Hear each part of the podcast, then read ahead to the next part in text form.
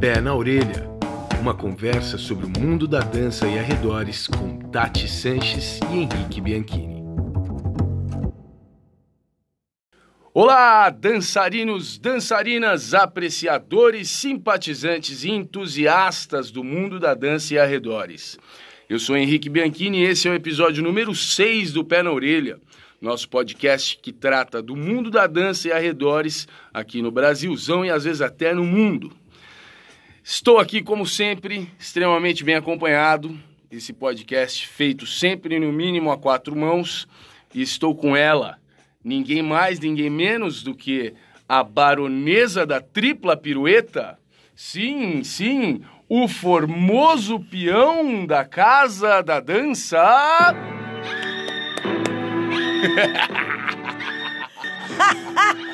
Olá, gente! Olá, Henrique! Ela Nossa, veio, ela que veio. introdução Sim, maravilhosa! Sim, vou dar os aplausos que você merece. Sim. Muito obrigada!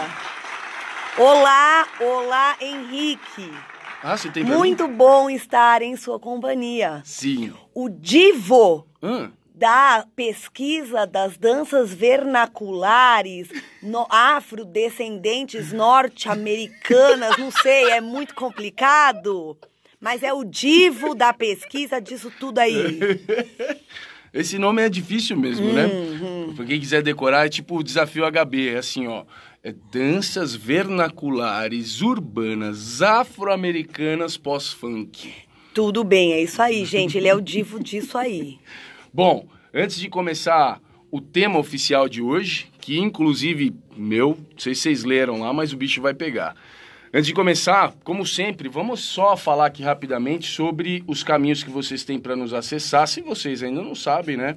Esse podcast é feito normalmente, quase sempre a partir de sugestões de temas vindas de vocês, nossos queridos, amados e prezados ouvintes. E vocês podem enviar essas sugestões via mensagem de voz no WhatsApp para o telefone 011 98407 2938 ou ainda pelo e-mail pé na orelha podcast arroba gmail.com. Como sempre eu digo, não mande por e-mail, mande pelo WhatsApp, assim a gente consegue colocar a sua voz aqui e é legal as pessoas escutarem você falando do jeito que você falar, com as entonações que você quiser dar para a sua pergunta ou para a sua questão. Tá bom? E outra coisa, eu vou falar agora logo no início pro Henrique repetir o telefone. Sim. Porque tem colegas que depois de escutarem o podcast inteiro me mandam uma mensagem pelo WhatsApp, pelo Instagram, pelo direct, Ah. com uma sugestão. Ah, não, ah, não. E aí eu falo, manda lá no WhatsApp, por favor. A pessoa fala assim, mas tem o WhatsApp? E então, escutou gente, o podcast? escutou, mas acho que o assunto foi tão bom que esqueceu dessa parte. Então, peguem um papel e um, um lapisinho aí agora, abre aí o seu celular, bloquinho de notas, vamos tá anotando, vamos lá.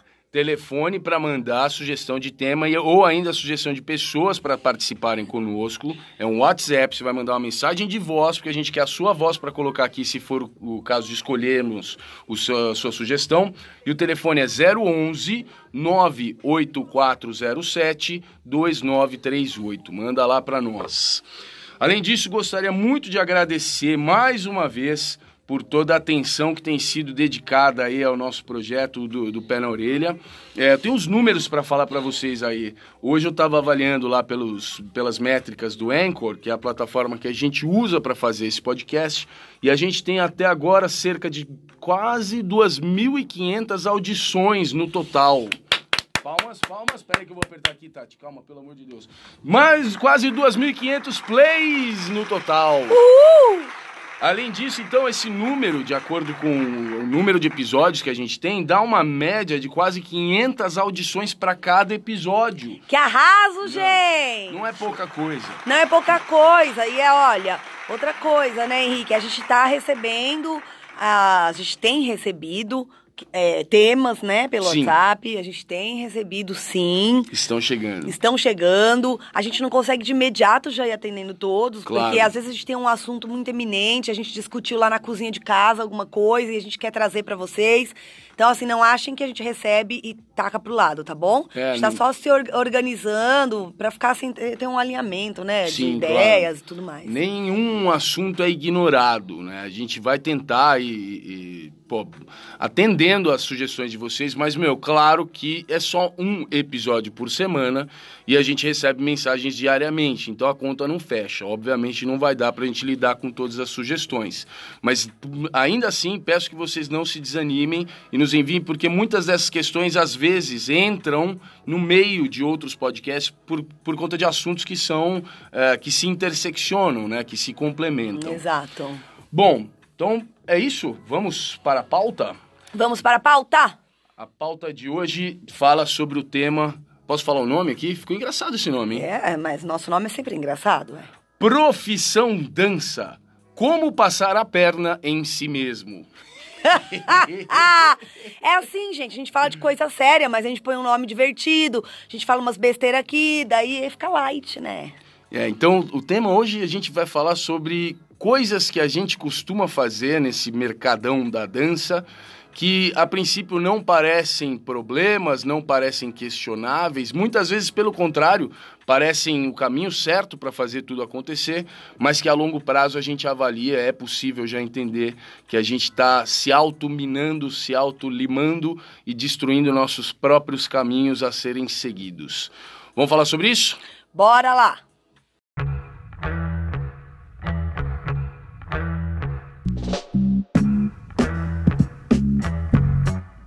de hoje.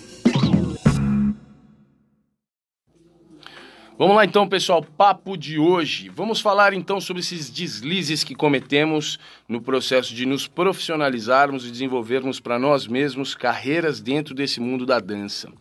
Tati, eu quero começar é, jogando para você, como sempre, ah, sempre eu que me dou mal e perco a amizade aqui. Mas não, na verdade é. Quero começar porque você fala muito sobre isso, é uma área Sim. que você estuda pra caramba. Inclusive, esse assunto que eu vou já jogar para você é algo sobre o, que, sobre o qual você tem falado há muito tempo nas uhum. redes sociais, em palestras e mundão afora aí.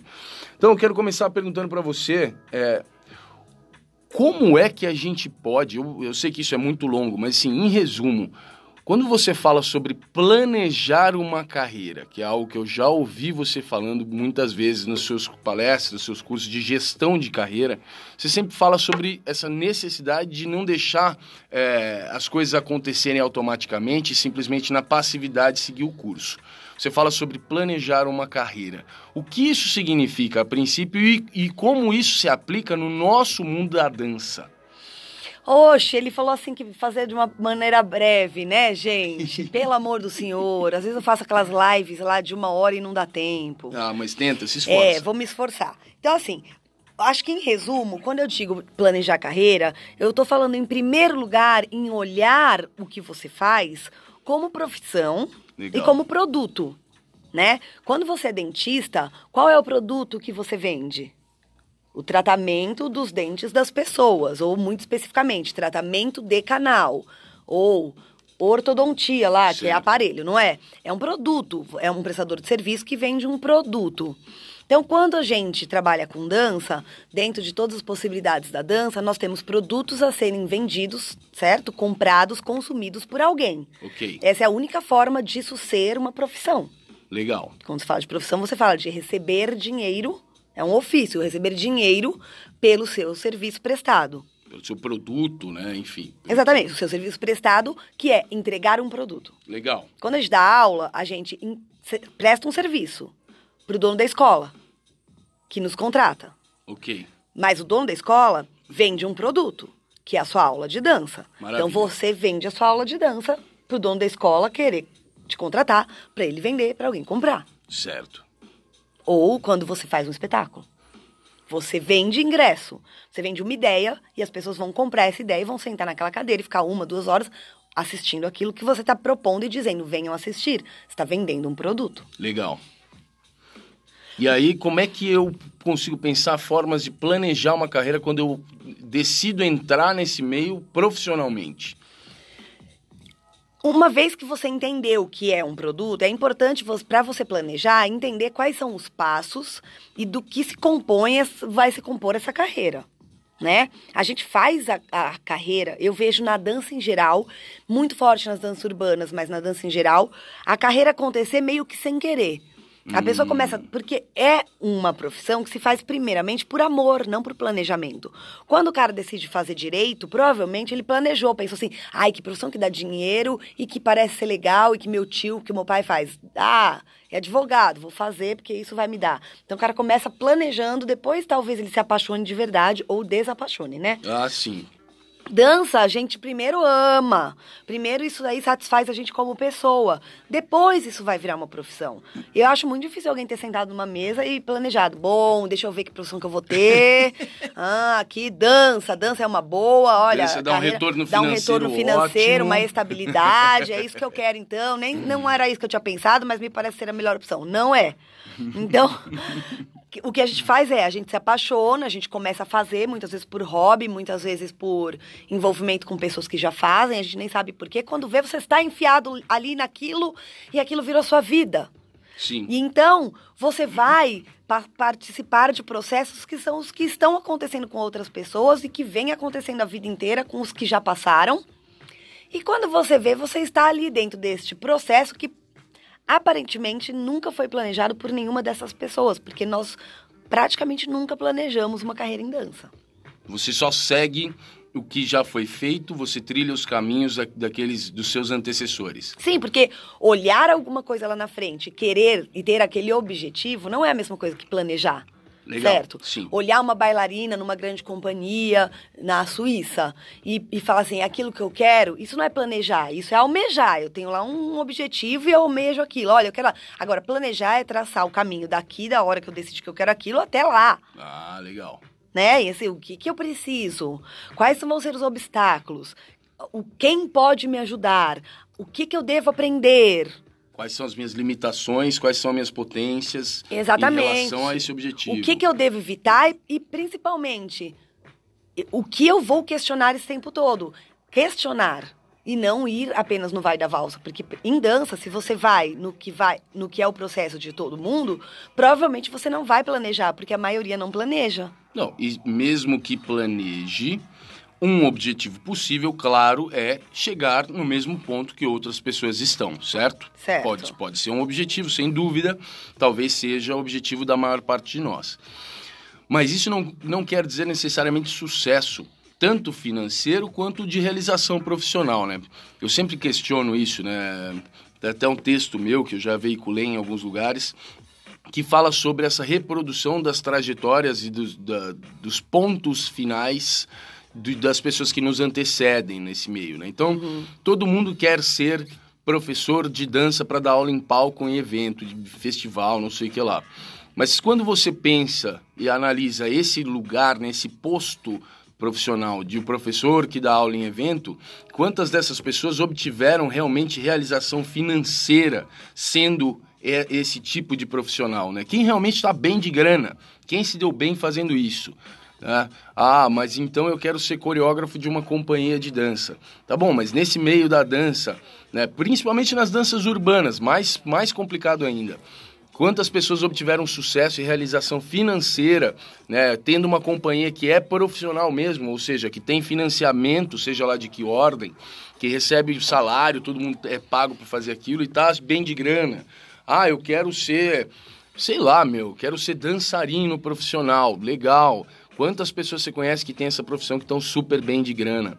Então, assim, talvez ter o objetivo de ser aquilo que outras pessoas já são nesse meio é um, seja um objetivo válido, mas é necessário ter uma avaliação também de até onde esse objetivo pode te levar, principalmente financeiramente.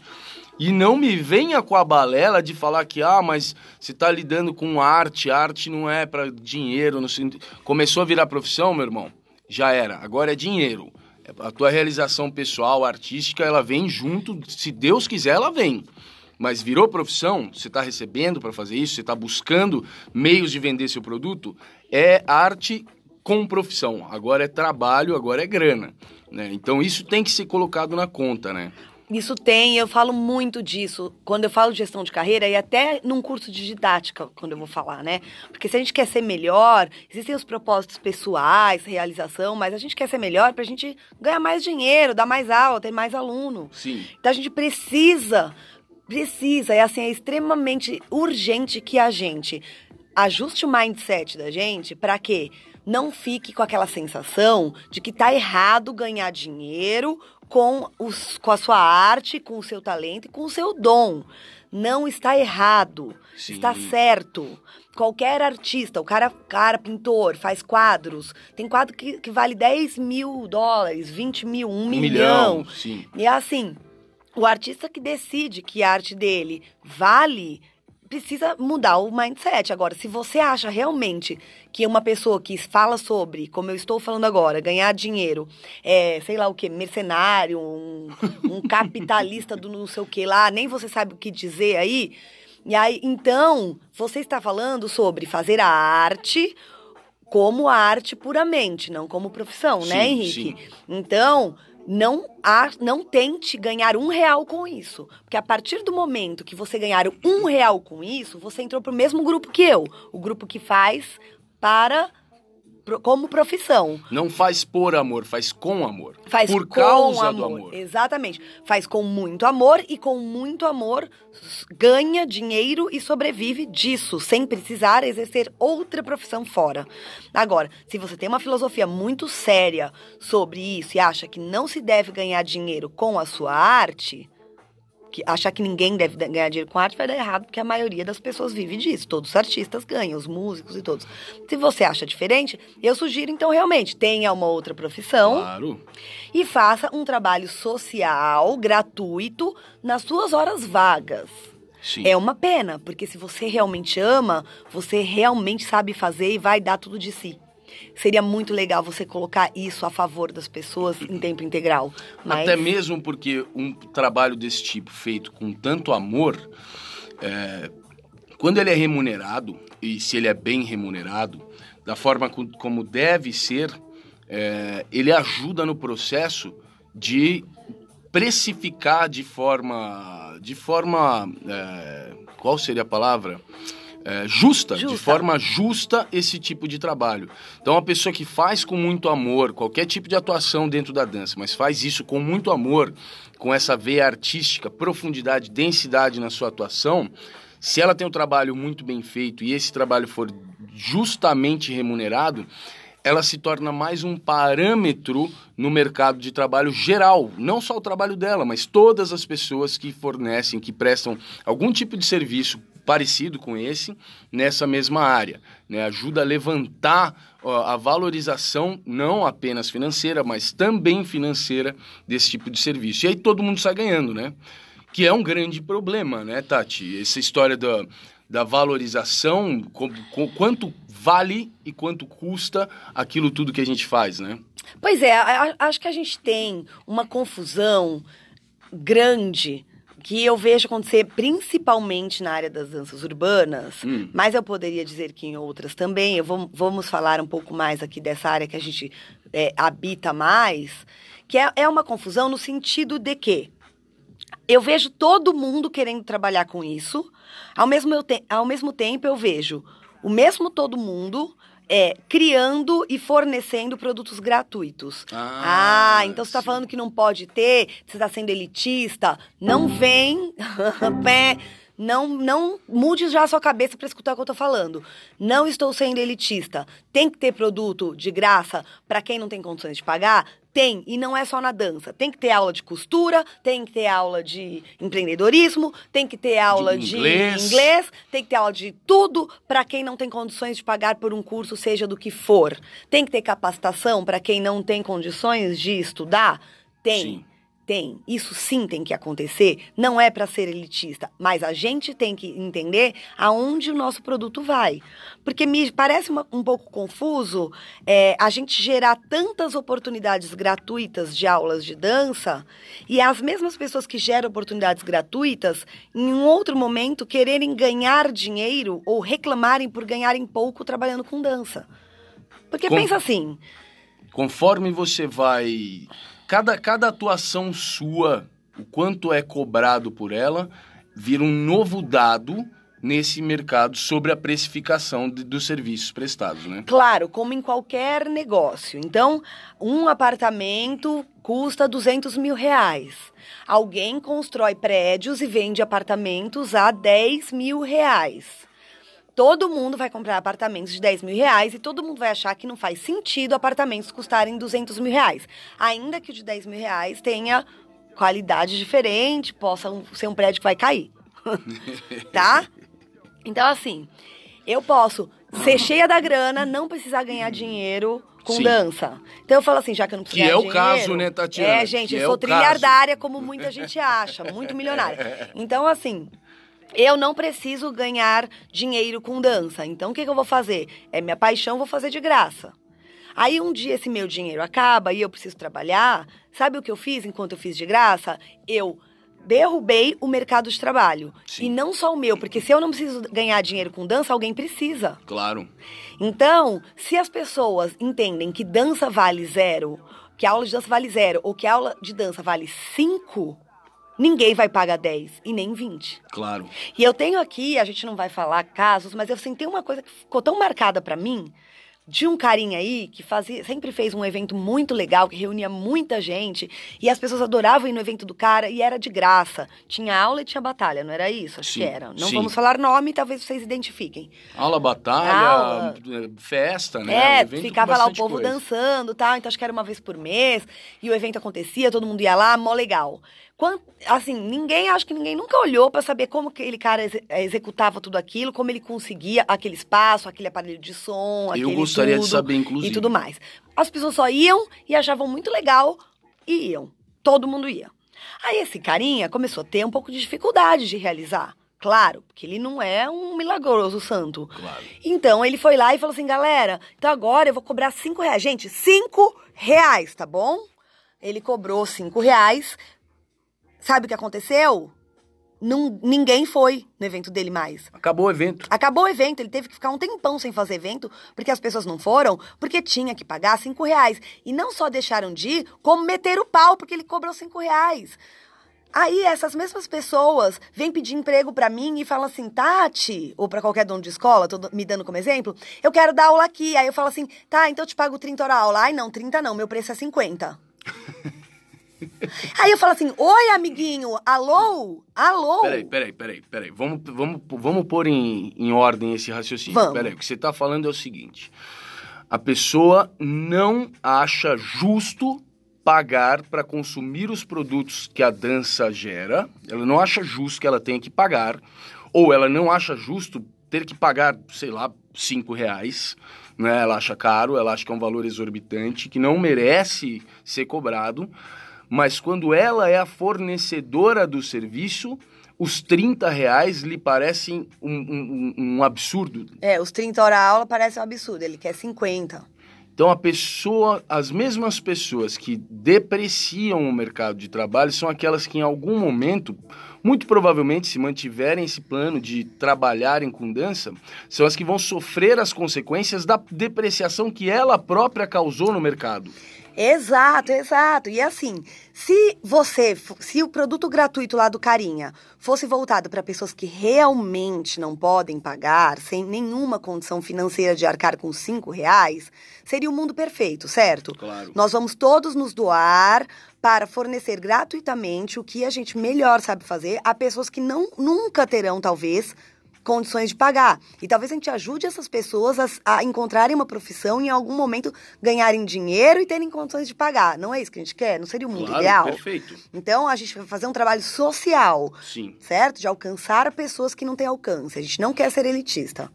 Mas a partir do momento que pessoas que têm condições de pagar cinco reais não querem pagar e metem a boca ainda por cima no cara que cobrou cinco reais, Sim. e tem condições. Por que, que eu tô falando que tem condições, amiguinhos? Porque você não dá valor para esse, esse evento. Você acha que não tem condições, mas na verdade você não dá valor para o evento, você não dá valor para um produto que é o mesmo que o teu. Sabe por que você não dá? Porque eu olho para o seu pé e eu vejo que você dá valor para a marca Nike. Certo. Porque olho pro seu pé e vejo que a cada três meses você tá com um tênis novo da Nike, que custa 400 reais. Então, pra Nike, pro tênis novo, você dá valor. Você não dá valor para aulas de dança, que é exatamente o que você quer como profissão, por exemplo. Ou pra uma Claro. batalha ou pra um evento de dança. Eu olho pra sua cabeça, eu vejo o boné de 200 reais na tua cabeça. Sim. Então, aí você fala assim, não, mas não é de 200, eu compro falsê. Falsê custa 50. Com 50, você teria ido 10 vezes no evento do Carinha. Sim. Entende? É, então é, você não dá valor para um produto que é o mesmo que você quer viver dele. Sim. Faria sentido se o seu plano, seu, seu plano de, de carreira fosse se tornar um designer da Nike.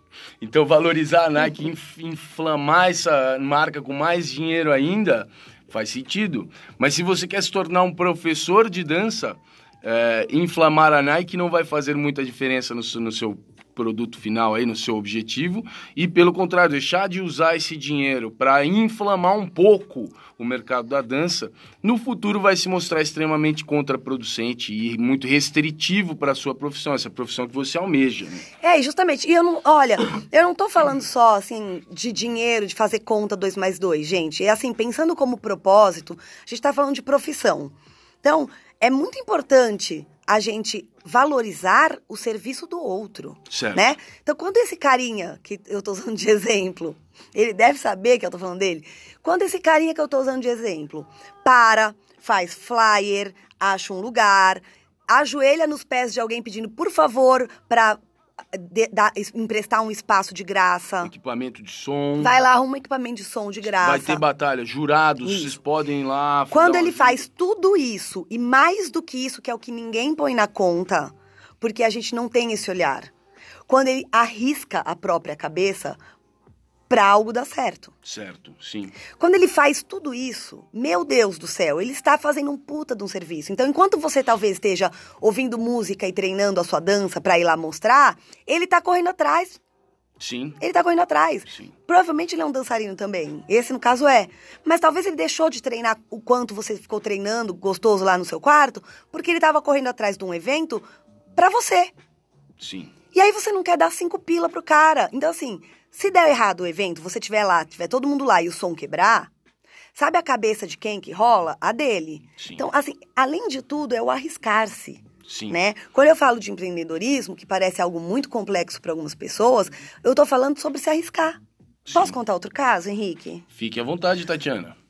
Outro dia uma pessoa falou pra mim assim: "Ah, eu acho que o evento X, aquele devia dar de graça, porque o cara tem patrocínios enormes, então eu acho que ele devia dar de graça". Aí eu, eu falei assim pra pessoa que é muito minha amiga: "Não, amiga, vamos lá, vamos pensar melhor.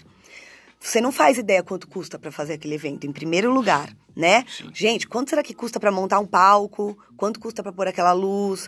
Você não tem ideia nem se é eh, 10 ou 100 mil. Eu não tenho. Sim. Mas deve ser muito. Muito. Então tá, pra trazer os professores, pegar o gringo, pagar em dólar, pagar em euro, blá, blá, blá. quanto dá o montante pra ele gastar? De quanto tem que ser o patrocínio que esse cara vai ganhar pra ele resolver tudo isso? Sim. E aí, ele pega, faz o melhor evento possível e ele não tem que ganhar? Pois é, cara. Ele não tem que pôr dinheiro no bolso? E se ele põe dinheiro no bolso, meus colegas falam pra mim que ele é um mercenário, né? Porra, tá ganhando com a dança. Ele tá te proporcionando o evento que você vai lá e depois faz stories, amigo. Sim. Sabe o que é você organizar um evento? Você imagina o que é você colocar a sua cabeça em jogo? Sim. É o teu nome. Só o risco que o cara empreendedor corre vale dinheiro. Porque a profissão dele está sendo posta em jogo o tempo todo. Se der tudo errado, é o nome dele que vai por água abaixo e ele vai ter que procurar outro trabalho, outra Sim. profissão. Não, a gente está falando sobre organizar evento, né? Só uma faceta desse mercado. Mas, assim, só para costurar essa, essa fase do- da negociação aqui. Fazer evento pequeno dá muito trabalho. Fazer evento grande dá o trabalho proporcional. Né? Evento grande, se os seus convidados não são da sua cidade, mas sim são do Japão, são da França, são dos Estados Unidos, o trabalho é proporcional a essa distância também. E os egos, e os valores de cachê, e o, o quanto você vai ter que aguentar e ficar de cicerone cuidando desse povo. Enfim, tudo isso é proporcional. Então, o evento grande dá um trabalho do tamanho do evento grande, né? Olha, eu vou dizer uma coisa.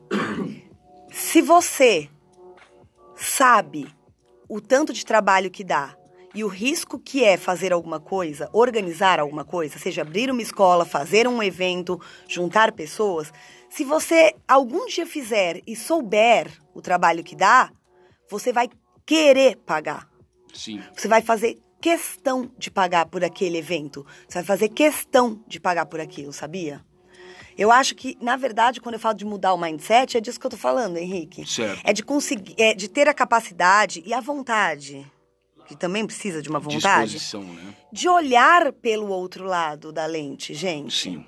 Porque olhar só do nosso lado é muito fácil. Falar, ah, o cara cobrou caro demais naquele evento. Ah, ele devia dar de graça. Mas esse cara está trabalhando o ano inteiro. Você vai no evento em setembro. Acaba o evento dia, sei lá o que, de setembro. No dia seguinte ele faz uma reunião de feedback. E no outro ele está começando a trabalhar por um ano para o próximo. Sim, Você não tá lá trabalhando, ele precisa ganhar, gente. sim. Senão ele não vai mais fazer o evento para você ir lá fazer story. Ou para você ir lá estudar. É, Faz sim. sentido o que eu tô falando? Não, é muito faz, complexo. Faz todo sentido, mas é, é, é, o que acontece é a gente vê as pessoas né, nos eventos e, e uma, uma boa parte do, do, da- do feedback é extremamente negativo por coisas particularidades, né, por coisas pequenas dos eventos, né? Ah, meu, puxa, você acredita que tava lá e o, pô, o som parou de funcionar? Evento desse tamanho, tal, não sei o que lá. Cara, é, enfim, acontece, né? Esse tipo de coisa e, e tudo isso está na conta do cara, do organizador, da organizadora, que vai se ferrar por conta de tudo isso. Vamos, vamos falar um pouco sobre o mercado das aulas, né? Como a gente tem atuado é, de formas que estão diminuindo o nosso valor de mercado aí no, no cenário das aulas. Né? A gente começou a falar aqui um pouquinho sobre as aulas que a gente dá cobrando muito pouco ou gratuitas e a reincidência, a frequência grande desse tipo de, de aulas acontecendo, né? E na maior parte das vezes o que as pessoas têm em mente quando elas se propõem a gerar um, um, alguma vivência desse tipo é extremamente positivo, né? São coisas, pô, são pessoas do bem na maior parte das vezes. Eu quero fazer um negócio gratuito que é para quem puder chegar aqui pode fazer, não precisa pagar, então eu vou acessar muitas pessoas e tal. É, mas muitas vezes es- esses tipos de estudos são gerados principalmente aí por pessoas de grande nome, pessoas que têm alguma representatividade na cena. É, e quando a gente começa a fazer a conta, isso não acontece de forma racional, meu. É, não é um negócio que a gente para para pensar, mas é, subjetivamente, quando você tem pessoas de grande nome, grande é, que são valiosas no mercado, gerando produtos por valores muito pequenos, o mercado inteiro começa a pender, começa a desequilibrar, né? Porque essa mesma pessoa que a gente entende que o valor da aula dela é 10x, agora ela está gerando aulas por x ou nenhum x. né? então, é, se isso é reincidente, não tem um propósito muito claro, se isso não está dedicado a pessoas muito específicas, a grupos sociais que realmente, a quem aquilo realmente faz sentido existir, é, a gente ajuda nesse processo de depreciação do mercado. E aí todo mundo vai sofrer com isso, todo mundo que lida profissionalmente com a dança vai sofrer com isso também. Então essa parte da precificação é preocupante, né, Tati? É, e eu é, é isso mesmo. A gente, claro, obviamente que entende essa vontade que a gente também faz e também tem de fornecer aulas gratuitas. Vamos abrir, né? Imagina eu, eu tenho uma filosofia dança é para todo mundo, gente, Sim. sabe? Para mim o mundo inteiro tava dançando, né? Então, como encontrar um equilíbrio? Não estou falando, não quero dizer nunca que não faça de graça ou não faça por muito pouco, mas como você planeja uma ação para que ela, ao ser gratuita, é, atinja os seus objetivos de, de, de expansão, de abrangência, Sim. mas não te passe a perna no, no, na tua, no teu planejamento de carreira, de profissão e de todos, né? De todo o mercado, de todo mundo que faz isso, né? Então pensa, é, vou dar um exemplo, talvez fique mais claro. Eu acho assim, Henrique, É. se você der aula é, sábado num evento que a aula é de graça, tá? Certo. E domingo você dá um- uma aula que você divulgou que vai ter, que nem você divulgou agora, que você vai dar um treino Certo. tá? Então, que custa quanto lá? Um que você vai dar agora? 60 Cinco- reais, 60 três horas reais. de estudo. E 60 reais, três horas de estudo, mas no dia anterior ele vai dar aula num evento, num, vai dar uma aula num evento de duas horas. Aberto, gratuito, vem, o Henrique vai estar aqui e tudo mais. Eu acredito que muita gente das que tem condições de pagar vá no primeiro, na primeira opção, que é a gratuita. Sim. Então, o que acontece? Esse primeiro gostaria de atingir as pessoas que não têm condições de pagar. Mas pela massificação da divulgação da internet, os que têm condições de pagar ficam sabendo disso. Sim. Por que eles pagariam no domingo se eles podem fazer de graça no sábado? Sim. né? Claro, então existem formas da gente diferenciar uma coisa da outra. Um tem uma abordagem mais superficial e o outro tem uma abordagem mais profunda. Claro, sim. Ah, o professor vai estar aqui, vai O estar o- puxando. O, que, inclusive, seria uma ótima estratégia de marketing. né? Faria todo Exatamente. sentido. Assim, é, o que é difícil é você filtrar para quem você vai direcionar um tipo de, de produto e para quem você vai direcionar o outro, porque no fim a gente usa redes sociais como divulgação e você fala assim: não, eu vou colocar ali naquele lugar que é mais longe pro pessoal lá. Todo mundo se enfia num metrô e vai lá. E todo mundo faz de graça e depois ninguém vai pagar. Sim. E aí, por que eu digo isso? Porque como é que a gente. Não é que a gente não vai nunca mais fornecer gratuitamente. Mas eu também não sei, tá? Eu deixo aqui esse questionamento. Se a gente só começar a pensar como organizar melhor essas ações de forma que quem tem condições ou valoriza, pague. E quem realmente não tem condições, seja atingido. Certo. Porque você vê o mesmo público nos gratuitos e nos pagos, num evento pago. Reclamando que tem que pagar, mas a- numa, num outro momento. Se for sábado e domingo, o povo vai no sábado no gratuito e não vai no domingo no pago. Mas as mesmas pessoas que consomem no gratuito são as que depois vão num evento que você vê que elas pagaram lá 150 no final de semana. Sim. Mas ali tinha alguma coisa, tinha um gringo que nunca vai estar, então eles foram. Sim. Pelos brasileiros que dão de graça, provavelmente eles não iriam. É. Não sei, eu tô fazendo aqui uma reflexão, gente. Talvez eu esteja um pouco Eu acho, que- eu, eu na acho minha que uma, uma possível ação nesse sentido, e que é- eu, por exemplo, aplico né, de forma prática, assim, é justamente o que você falou. Pô, a vivência que é gratuita ou que custa pouco é uma vivência que, obviamente, vale, vai custar o que, o que você está pagando ou o que você não está pagando. Então, assim, meu, essa vivência gratuita, ela serve para motivar as pessoas, ela serve para envolver as pessoas com esse conteúdo. E não estou falando só de, de financeiramente, não. Estou falando, pelo contrário, estou falando de outra forma, que é, meu, envolver as pessoas com conteúdo de verdade, envolver, fazer com que elas se sintam motivadas com aquilo, se interessem e queiram trazer mais desse conteúdo para dentro da vida delas, talvez até para a carreira delas, mas essas vivências não vão resolver o processo todo, não vão entregar todo o conteúdo que eu, que eu, eu por exemplo, pessoalmente, o conteúdo que eu é, angariei com todos esses anos de pesquisa, de estudo. Então, as vivências, como por exemplo, ontem, domingo, estive na Galeria Olido, na Jam da Olido, super evento histórico de São Paulo, organizado pelo Franquejara, e proporcionei uma vivência gratuita para os participantes. Lá, a vivência que eu proporcionei foram elementos essenciais das minhas aulas eh, básicas, as aulas, as aulas iniciantes, as aulas que servem justamente como porta de entrada para as pessoas nesse mundo com o qual eu lido, né? Então, lá eu pude fazer isso acontecer tranquilamente, sem que isso me doesse a, a consciência, né?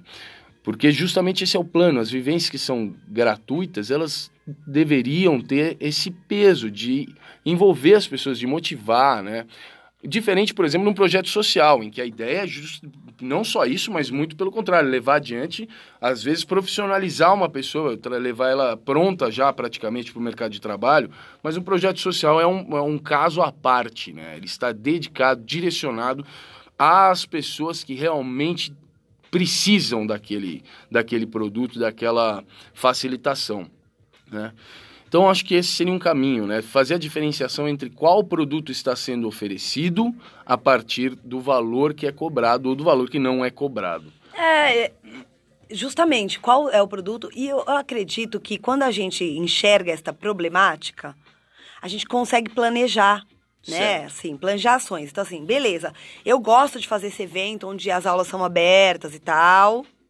Mas de que maneira eu estou contribuindo e de, de que maneira eu estou passando a perna no mercado de trabalho? Ah, então dessa, com isso, isso, isso eu contribuo. Talvez o fato de ser gratuito dê uma diminuída aí na precificação do, nesse mercado todo, porque eu estou oferecendo muito produto gratuito, então ninguém em nenhum momento vai querer pagar. Legal, então que, que, que tipo de ação eu faço para equilibrar isso? Né? Faço o que você falou? Pode ser um caminho. É, deixo claro quem é o público que eu quero que esteja aqui? tem muito evento que faz isso, né? Público-alvo, pessoas que nunca dançaram, a aula vai ser bem aberta para que todos possam participar e tudo mais. Então, assim, uma coisa que tem que é legal a gente olhar é assim, quem faz o mercado de trabalho é quem fornece o produto. É a gente que fornece o produto com Sim. dança, certo? Sim. Então, não tem como a gente querer que é, responsabilizar só algumas pontas por nos pagarem bem. Certo. Não tem como eu, o cara me chamar para ir dar aula num evento e falar que vai me pagar um valor e eu querer que ele me pague mais, se todos os outros professores que vão dar aula em evento lá, quando ele chama, cobra menos da metade do que eu acho que eu deveria ganhar. Sim. Porque se todo mundo vai, a Tati está organizando um evento, a Tati oferece 50 reais por aula para cada professor e todos aceitam. Se um professor chegar querendo ganhar 200, qual é o pensamento de Tati ou do contratante? Não, essa pessoa está super valorizando o produto dela. Porque se todo mundo aceita por 50, não tem por que pagar 200 para esta pessoa. Ela está super valorizando, ela está exagerando no valor. Uhum. O mercado me diz que o valor é 50. Sim. Certo? Então, quem vai comprar, seja um contratante de um evento, um dono de escola ou o cara que vai pagar pela sua aula, ele vai olhar o que é que o mercado diz. Se todas as escolas de dança cobrarem 20 reais a mensalidade, a escola que cobrar 40 não vai ter aluno, certo? Sim. Então, quem faz o mercado, todos os ativos são os que definem o valor, né? O valor, o, valor o preço, né? Não, você não pode responsabilizar a outra ponta. Você está dentro. Sim. Uma vez você faz e uma vez você executa dar aulas, por exemplo, ou seja o que for, faça espetáculos. O que você faz? Você é vende pulseirinha e suas pulseirinhas custam um real. Se você vende a um real, você está dizendo que vale um real. Então o mercado vai começar a se organizar de acordo com o que você está propondo. Sim. Faz sentido? Claro, claro. Todos nós temos responsabilidade. Cada, cada cada pontinho de nós. Sim. É, é, um, é um tema muito frágil, muito complicado mesmo, né? Porque muito. existem muitas especificidades, né? É, não há possibilidade nem o interesse de condenar qualquer tipo de ação de um lado ou de outro. De jeito nenhum. Né? Mas é, há sim a necessidade de avaliar cada ação, de avaliar se realmente o que eu estou cobrando é o que eu deveria estar cobrando, é, o, o, o, valor que eu estou colocando nesse produto é o valor que realmente esse produto merece, as consequências de cada ação desse tipo. Bom, vamos passar para uma próxima etapa. Tem mais uma coisa que eu acredito que vale entrar nessa negociação aqui sobre as coisas que a gente tem feito para detonar o nosso próprio mercado. Tem mais um detalhe que vale entrar nas, nas considerações que é uma das palavras mais usadas no meio, principalmente das danças urbanas, que é o imediatismo. Né? O fato de a gente já de cara começar não só a almejar coisas que teoricamente estão ainda distantes do nosso alcance, mas já nos sentirmos no direito de obtê-las e assim agirmos como se já merecêssemos estar ali, já estar, como se já estivéssemos preparados para as necessidades dessa posição, para, tudo que essa posição é, tem como consequências, e a gente se torna aí um, um falso especialista na, na ideia do Dunning-Kruger, por exemplo. Uh, então, a gente se consegue pensar, Tati, uh, um, um uma forma em que o imediatismo tem atrapalhado um pouco o desenvolvimento ou a profissionalização ou a, uma melhor precificação, valorização financeira do nosso mercado? Uma é a mais óbvia que sairia da minha boca, que é o cara que dança bem Sim. começar a dar aulas sem que esteja preparado. Então, ele foi lá, ele participou de um grupo de dança, ele teve um ótimo professor ali que fez ele ser um dançarino incrível. E ele, porque ele decide, ele quer ganhar dinheiro com isso, ele não está preparado para dar preparado para dar aula e ele vai atrás de escolas de dança para ele dar aula. Sim. Ou alguém até chama, porque a gente falou em outro podcast sobre a falta de responsabilidade dos organizadores e donos de escola que veem que o cara dança bem ou ganhou uma batalha e chamam para dar aula. Sim. Então, esse imedi imediatismo de se pular de uma boa execução para uma sala de aula, por exemplo, sem que se, se tenha questionado o que é necessário para isso, foi o tema do nosso primeiro podcast. Primeiro, né? Do primeiro? Não ah, a gente lembro. falou, de, a gente Sim. sempre cai nesse assunto, né? Mas você me perguntou um ponto. Eu Sim. acho que esse é um, porque as pessoas vão fazer aula e acham que a aula não é boa, não ficam. O dono de escola que contratou esse cara fala: putz, não, dança urbana não dá, não dá aluno. Não quero ter hip hop aqui na minha escola, porque ó, pus um cara aí e não deu certo. Ninguém gostou, ninguém ficou. Vem dois, vem três, daqui a pouco sai, daqui a pouco vem um, daqui a pouco sai. Sim. Não enche turma. E assim, isso é, acaba minando o mercado inteiro, porque o cara vai não. denegrindo a imagem. Vai denegrindo, né? porque o cara não há. O dono, né, o contratante, não acha que ele contratou a pessoa errada. Ele acha que o problema tá na prática da dança hip hop. Oh.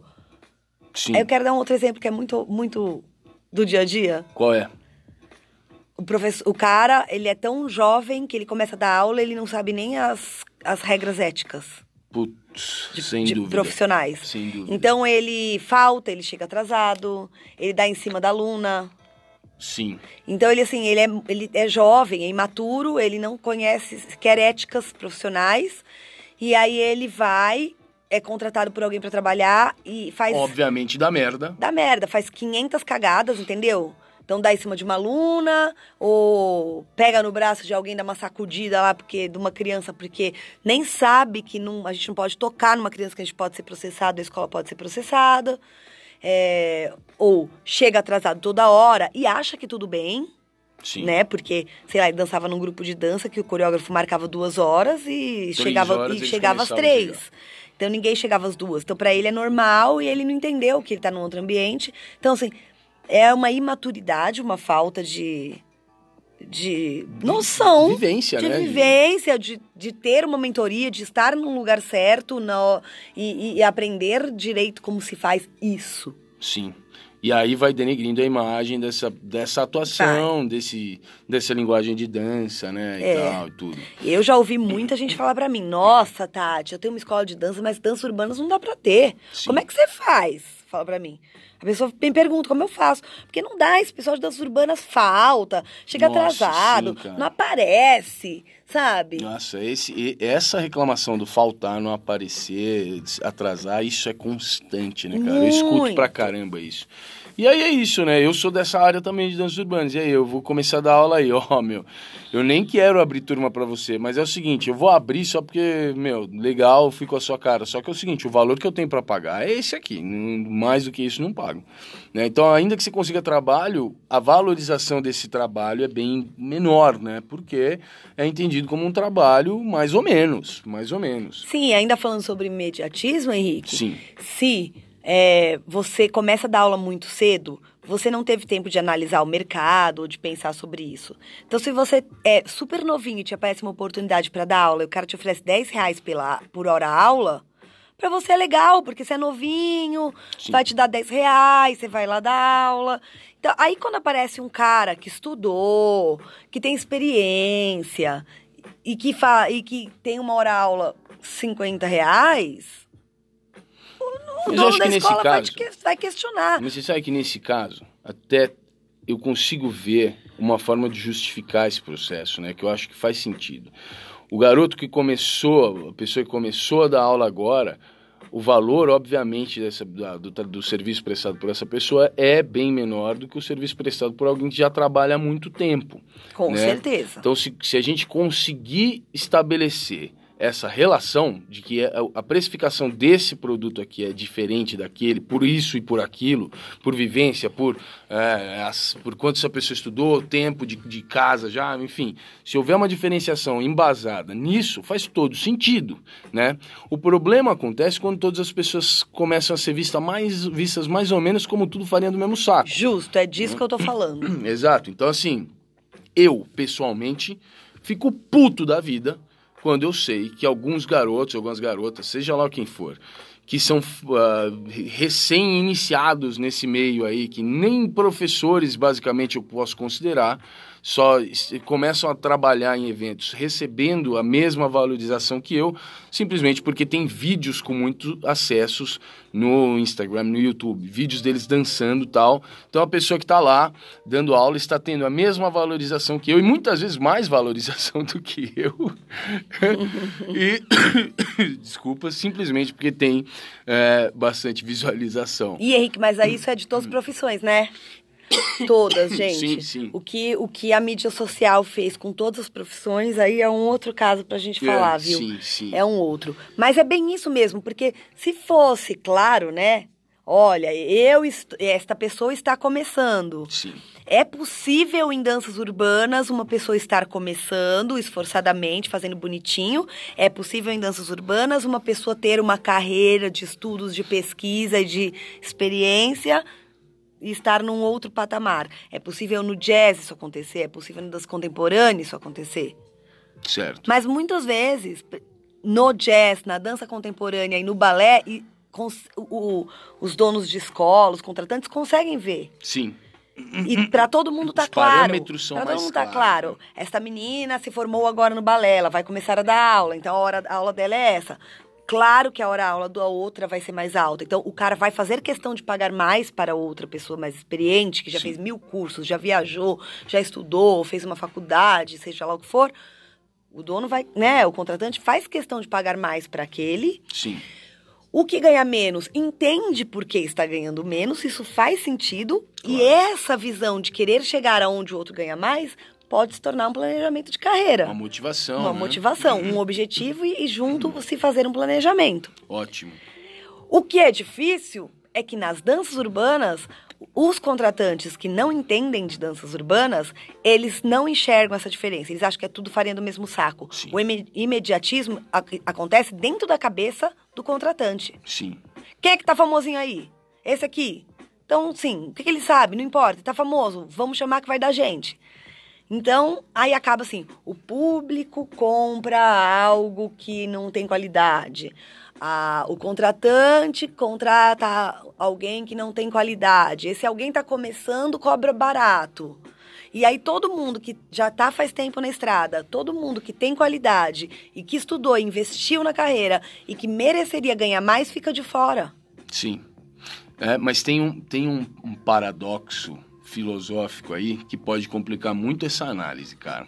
Quero problematizar, posso? Ah, mais um pouco. Vamos problematizar o problema em problemado. Porque é o seguinte, a gente vive numa sociedade capitalista. né? Então a lei da oferta, da, da procura, o quanto é, o quanto é, qual é o tamanho da demanda, né? Quanta gente quer esse produto e quanto está sendo oferecido desse produto, ela é uma das ferramentas mais essenciais da precificação de um produto, de um serviço. E então, pensando dessa forma, ah, quando a gente tem pessoas que não têm bagagem, mas o que elas fazem, por exemplo, dança lá e põe os vídeos no YouTube e tal, e todo mundo ah, tem milhões de, de plays e tal.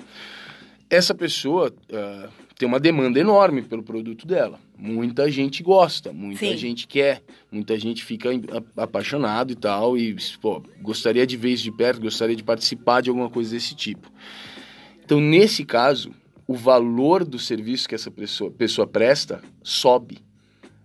Porque existe demanda, porque as pessoas val- va- valorizam aquilo. Ainda que, de um ponto de vista mais técnico, né, Uhum. um ponto de vista olhando de uma forma mais crítica, o produto sendo oferecido é de uma qualidade muito inferior. Sim. Mas o apelo do produto é enorme. E a Sim. demanda é enorme. Se a demanda é grande, então O o valor valor, sobe. sobe.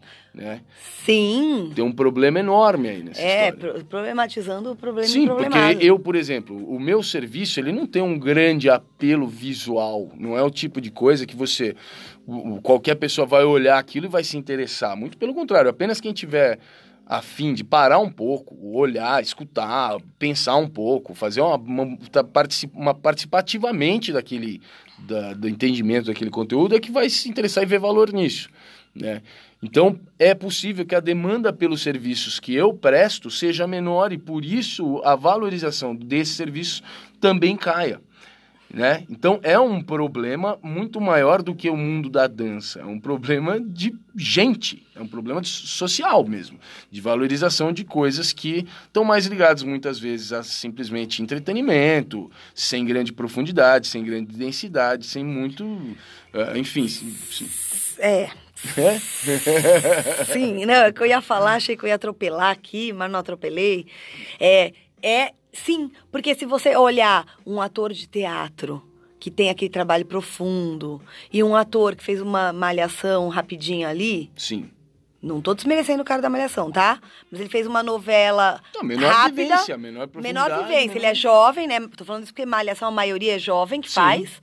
É, tirando a Mari Armelini, nossa amiga, ah, que é, é da Malhação sim. e é uma atriz de profundidade. Não, os mais velhos que estão lá são incríveis, mesmo porque Malhação existe a vida inteira. Mas eu dei como exemplo Malhação porque tem muitos atores jovens claro. ali, que dali muitos vão de adiante com profundidade e outros morrem ali. É assim. Porque dali não conseguem passar porque não deu, né? Sim. Não, é? não vai todo mundo né, para profundidade mesmo. Então, o que eu digo? Tem, tem ator que tem aquela profundidade, estudou, e tem gente que fez uma propaganda, era bonitinho e foi parar na malhação. Sim. Né? Todo mundo vai ter muito mais interesse por esse, porque Malhação é um produto comercial, mais pessoas vêm, está no, teatro, no, no, canal aberto, diferente do cara que está no palco do teatro X no lugar X, né? E que tem uma outra abordagem. Por que eu estou falando isso? É um problema, dos dias de hoje, por causa da, das mídias sociais, mas ao mesmo tempo, se você olhar como planejamento de carreira, se, você, se a gente para para estudar é, negócios, empreendedorismo, é entender quem é seu público. Sim. Certo? Mesmo, mesmo porque é possível pensar, agora aqui fazendo um raciocínio, é até possível pensar que não são só produtos diferentes, são áreas de atuação diferentes. Né? Exatamente. São carreiras diferentes. Carreiras diferentes e público-alvo diferente. Ainda que. É, é isso que eu falo. É informal como a, a, forma como as carreiras se dão de cada um da, de cada uma das pessoas da dança, ela vai acontecendo no que vai aparecendo de oportunidade para a pessoa. Ela não planejou. O cara do vídeo do YouTube talvez não tenha planejado isso. E, bom, enfim, Sim. as coisas vão acontecendo, vai aparecendo oportunidade agora na hora, eu vou pegando, talvez uma oportunidade não tenha nada a ver com a outra, e por isso a carreira não vai reto, ela fica fazendo um zigue-zague e não vai para frente nunca. Mas o que eu estou falando é, um cara que tem um produto comercial que aparece na internet e todo mundo quer ir, quem é todo mundo que quer ir? Certo. O planejamento de carreira envolve saber quem vai ser meu público, com quem que eu quero falar. Ele quer falar com a massa. Sim. Muita gente vai na aula desse cara porque acha ele bonitinho. Ah, sim, tem bastante. Certo? Porque acha ele sensual. Muita gente vai na aula dessa menina porque ela é inspiradora e quer ser que nem ela. Sim. Não necessariamente quer aprender com ela quais são as bases, os conceitos para se chegar em algum lugar. Não, é. é quero é ser, ser essa pessoa. É ser fã, quero ser essa pessoa. Sim. Né? Então, é, esse público é um público superficial que quer apenas ir lá estar tá perto de você. Nem sabe o que quer de você. É. Quando você tem um produto para massa. Muitas vezes é um público volátil pra caramba, né? É, um público também com, é... com tempo de, de expiração bem curto ali, bem Exato. justo, né? Se é massa, a gente tá falando de mais gente. Então, mais gente vai comprar, vai aumentar o preço? Vai. Mas por um produto que não tem nada a ver. Apesar de estar falando de dança, um produto é, é estético, pontual e do momento e não vai durar pro resto da vida. Ah, sim. E é, o outro assim, produto. Assim como. É, que a gente estava falando, né? De seguir as mesmas coisas que todo mundo faz e tal, e continuar fazendo o que todo mundo fez, ainda que você olhe lá na frente e ninguém esteja super bem nessa profissão. A, a, a mesma coisa se aplica aí, né? Se você. Essas pessoas, elas são extremamente é, como fala, você pode pôr outra no lugar dela tranquilamente, né? São substituíveis. Esse tipo de atuação mais superficial é muito substituível, mesmo porque para chegar nesse ponto não leva tempo ou leva pouco tempo. Então muita gente pode chegar nesse ponto. Existe ali uma um, toda uma segunda um, um, um depósito de pessoas prontas para substituir essa que está lá no topo da pirâmide e você pode escolher qualquer um deles, né? Então é muito volátil, é muito in, instável isso, né? Assim como, sei lá, na época das boy bands, né? Ficava aparecendo. Eu vi uma vez um documentáriozinho que falava sobre isso, cara. Que boy band naquela época os produtores só pegavam e falavam assim: ah, pega qualquer um desses moleque aí, tanto faz. Pô, aí a gente tem Backstreet Boys, NSYNC, Five, todos esses, esses grupos, mas na real não é porque essas pessoas eram especiais. Era alguém que tinha lá, pega aí, porque não importa. Essas pessoas são extremamente substituíveis, né? Sim, aí se eles estão ali, eles atingiram essa massa por algum motivo, eles merecem ganhar dinheiro, porque o mercado, a demanda é grande, eles vão ganhar dinheiro. Sim. Num planejamento de carreira, provavelmente eles vão ganhar dinheiro ali e depois mais para frente eles vão ter que se encontrar de outra forma. Sim. É um planejamento de carreira. É legal as pessoas que têm um trabalho mais comercial, mais voltado para massa, é legal elas saberem. Se elas souberem, que elas precisam planejar a carreira delas de forma que agora elas aproveitam com tudo isso, mas mais para frente vai gerar um vazio e ela vai ter que procurar uma outra coisa, elas já começam agora a construir um, um, um terreno para o próximo momento. Ótimo. Porque este momento não vai durar vai ser exatamente um momento. Algum, de um alguns momento, anos, às sim. vezes de um, dois anos, Sim. três, cinco no máximo. E a gente está falando Sim. de uma carreira, de uma vida, né, Henrique? Sim, sim. Mas acho que é muito importante a gente falar de propósito, sabe? Ah, sim. Porque quando você é, decide abrir uma empresa, quando você vai abrir um negócio, é, sempre se fala muito em propósito. Primeiro lugar, né? O que é que você quer com isso? Né? Então, você está ouvindo a gente fala assim, não, mas o meu propósito é levar a dança para todo lugar. Não importa se eu vou ganhar ou não dinheiro. É um propósito. Tá, é um propósito. Então, peraí. O propósito é levar a dança para todo e qualquer lugar.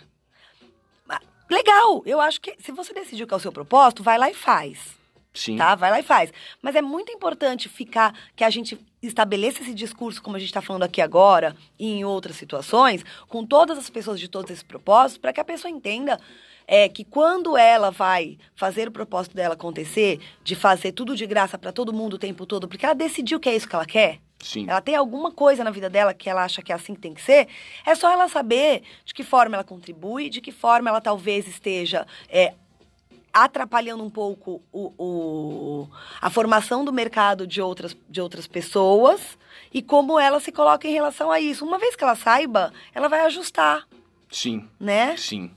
Propósito. Propósito, então, é a palavra, né? Para começar essa Eu negociação. gosto dela. É uma palavra que vale um podcast, hein? Vale. Essa história dá pra ir longe. Gente, é, a gente já passou dos 50 minutos só dessa etapa aqui, Tatiana. Eu acho que a gente precisa parar. Porque tem mais coisas pra gente falar aqui. A gente tem ainda Merchan, tem Vai Lá Ver, calendário. A gente tem mais informações para passar. Bom, obviamente esse não foi um podcast conclusivo. Obviamente a gente só está aqui despejando raciocínios. é, e na expectativa, na intenção de que esses raciocínios cheguem até vocês, para também fazer com que vocês todos pensem. Não necessariamente concordem, mas pensem, porque no fim das contas, o grande, o principal motivo das, das nossas atrapalhadas, dos nossos deslizes, das dos nossos tropeços, é justamente não pensar, simplesmente seguir a massa, simplesmente se manter na passividade, sem questionar, sem programar, sem, ra- sem raciocinar, né? Então, o nosso plano aqui é que esses- essas conversas que chegam a ser devaneios cheguem até vocês para fazê-los pensar também. A gente fica pensando o tempo todo, né? A gente, eu e o Henrique, por isso que a gente vem aqui falar. Sim. E, e realmente é, a ideia é que a gente provoque vocês. Do mesmo jeito que a gente, a gente se provoca um ao outro e a si próprios o tempo todo, a olhar, pensar, mesmo questionar e dar um pé na orelha aí um do outro. Eu dou na do Henrique, você dá na minha, dá no seu vizinho. Fechou. Bom, vamos então pro Merchan? Vamos!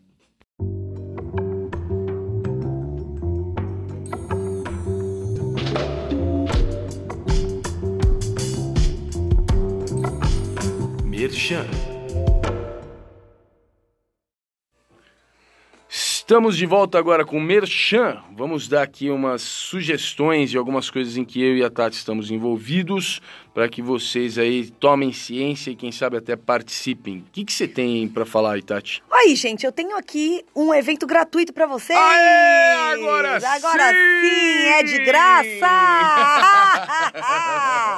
Gente, com um propósito incrível. A gente faz todo ano a campanha do agasalho. Ah, a gente arrecada pilhas e pilhas e pilhas de agasalhos e a gente adora fazer esse evento, tá Ah, bom? sim. É, é um prazer enorme. Aí sim é gostoso trabalhar de graça.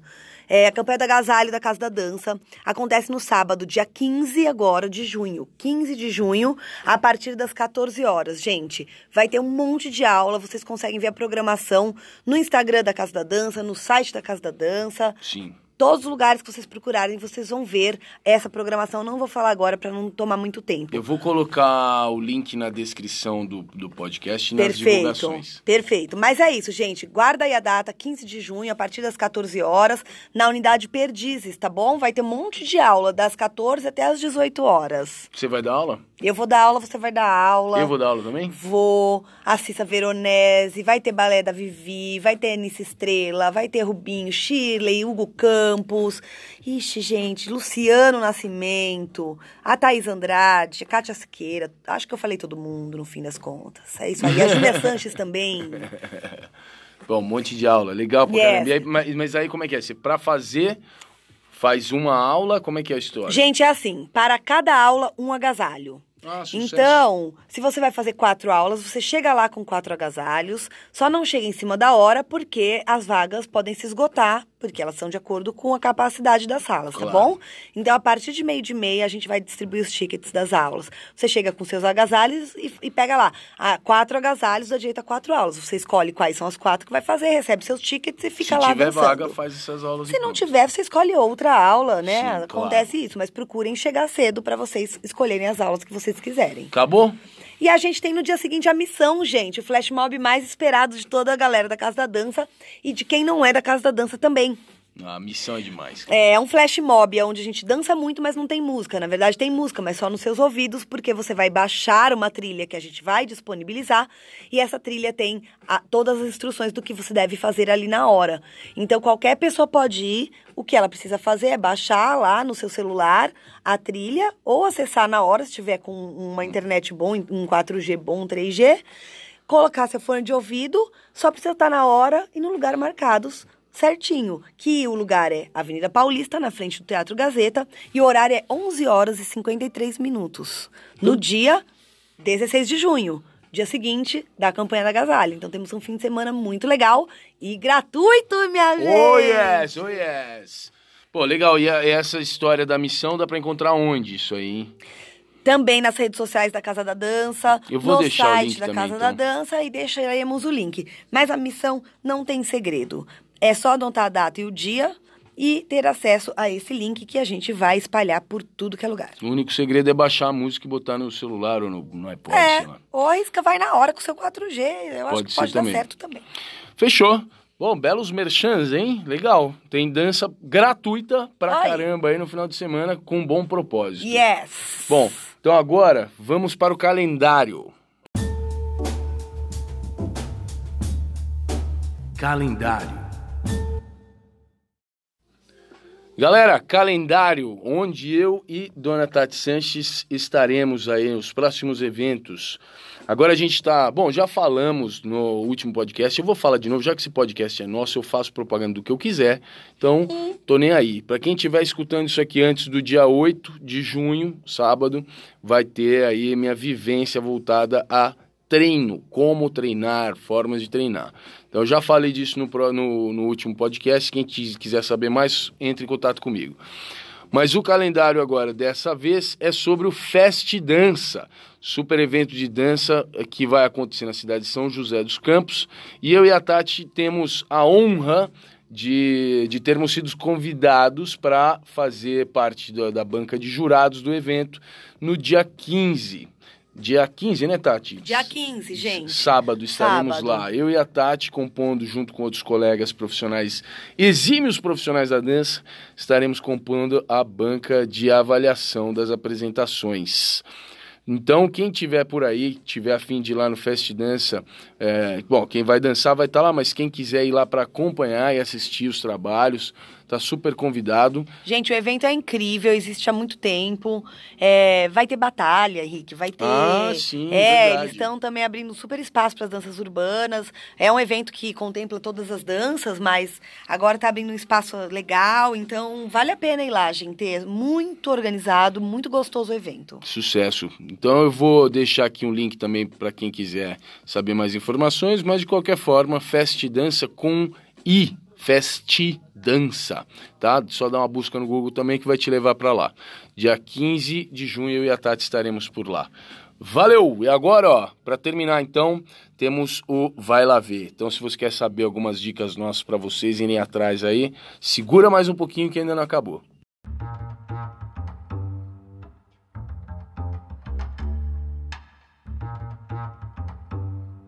Vai Lá Ver.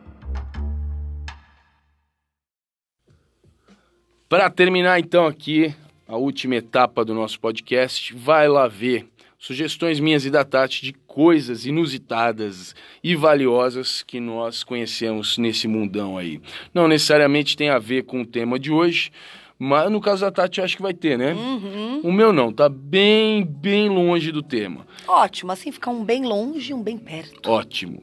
A minha sugestão é um canal do YouTube chamado The Dictionary of Obscure Sorrows, ou seja, o dicionário das tristezas obscuras. Ai, chorei.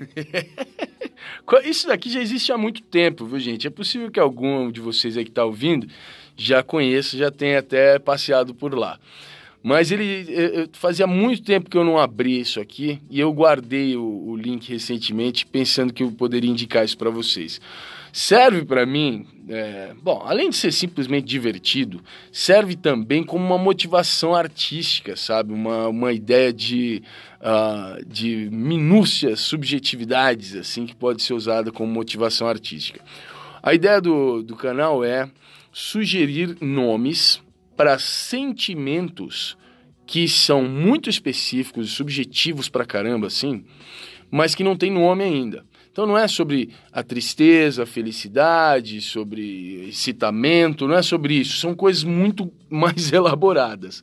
Como, por exemplo, vou ler alguns aqui para vocês. Uh, momento de tangência seria o nome de, uma, de um tipo de sensação, que é um relance daquilo que poderia ter sido. Por exemplo, uh, deixa eu ver outro mais legal aqui. Sim, desvu a consciência de que isso que está acontecendo agora vai se tornar uma memória. Ah, mais um só. Deixa eu procurar mais um. Peraí, peraí, peraí. Ah, astrofe. O sentimento de estar preso na Terra. tipo, você está é. preso aqui na Terra. Se você tiver essa consciência de que você está preso aqui, essa sensação tal, eles dão esse nome de astrofe. Eu não sei se a pronúncia é essa, porque a maior parte de tudo que está aqui está em inglês, mas tem vários traduzidos também. É, então é o Dicionário das Tristezas Obscuras, The Dictionary of Obscure Sorrows. Eu vou deixar o link também na, aí na descrição. Sugiro uma passeada por aqui, é bem interessante, meu. E, de novo, acho que é uma bela motivação artística para a parte criativa, assim, acho bem legal. Tati, e você? O que, que você tem para sugerir? Gente, eu vou sugerir os cursos do Sebrae. Eles ah. têm muitos cursos EAD, ou seja, ensino à distância. Qualquer pessoa de qualquer lugar que estiver ouvindo a gente aqui pode ir lá acessar.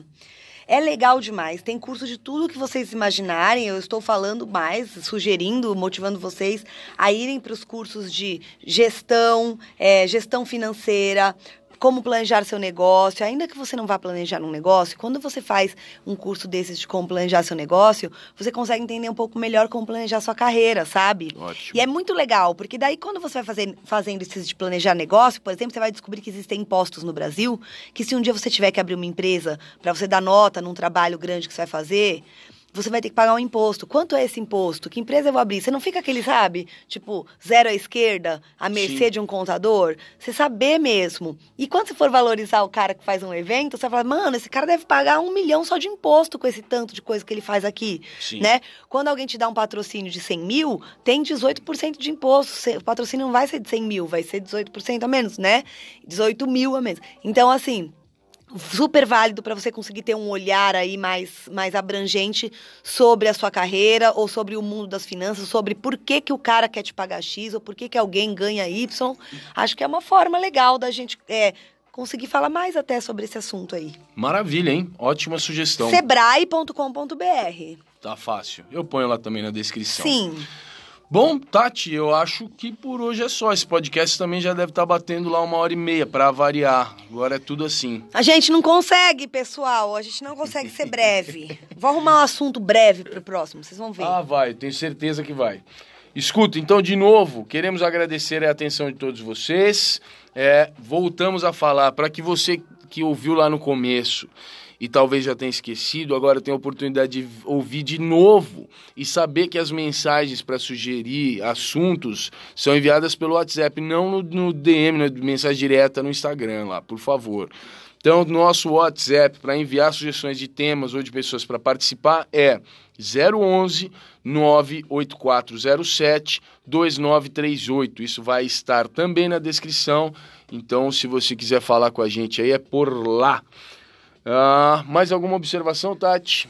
Não, gente, eu espero que aqui eu tenha conseguido ah, despertar coisinhas legais e que vocês tenham me entendido muito bem, muito bem. E se tiverem dúvidas, estou sempre à disposição para bater papos, hein? Ótimo. Para terminar, Tati, isso aqui você não tá nem sabendo, tá? Eu vou largar um negócio aqui pra, pra galera dar opinião para nós. Nos foi sugerido por mais de uma pessoa, na verdade, viu? Mais de uma pessoa sugeriu lá pelo WhatsApp que a gente abrisse um, um perfil no Instagram do Pé na Orelha. Eu, sinceramente, não tenho mais vontade de ter perfil, mais perfil no, no- no Instagram, que a gente já comanda vários, né? É. Dá uma trabalheira do além. Mas a sugestão da pessoa, é, eu achei super legal, de uma delas, é que tenha esse canal para as pessoas que escutam o podcast se manterem em conexão e discutindo os temas, darem continuidade naquilo que a gente inicia por aqui Muito legal. né? Então, enfim, eu acho que esse é um caminho legal, né? Eu não acho que com esse canal aberto, eu e você, a gente vai conseguir também participar demais lá, mas as pessoas participarem e trocarem entre si, me parece uma coisa legal, eu gostei dessa ideia. Só não sei se vocês que estão acompanhando fariam uso desse tipo de, de ferramenta. Então, eu quero deixar aqui um- um- uma pergunta mesmo, para que vocês que, que escutam até o final do podcast, vocês são nossos fiéis ah, ouvintes, nos deem a opinião de vocês sobre isso. Pode falar com a gente ou pelo WhatsApp. Aí sim, pode mandar mensagem direta lá no Instagram, aí não tem problema. Falando sobre essa história. O que, que vocês acham? Vocês gostariam de ter esse canal para continuar essas conversas entre vocês e às vezes com a nossa participação eh, lá no Instagram? Eu acho muito legal a gente ter esse espaço.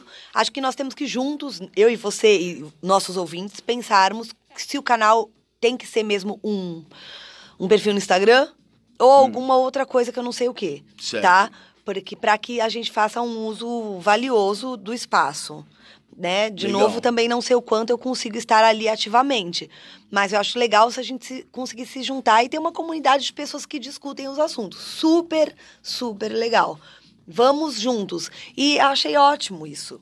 Porque hoje a gente não vai deixar hashtag. Não tem hashtag para quem ficou até o final. Na verdade, quem ficou até o final vai ter que falar com a gente e falar se acha legal ter um Ótimo. canal onde a gente se encontra para discutir. Vocês, Perfeito. principalmente, porque a gente já discute demais aqui. Então é isso, gente. Estamos à disposição aí para falar sobre isso. Mais uma vez, muito obrigado pela atenção de todos vocês. Obrigado por aguentarem a gente até aqui. E esperamos que vocês gostem de mais esse episódio. Fechou? Fechou, beijo!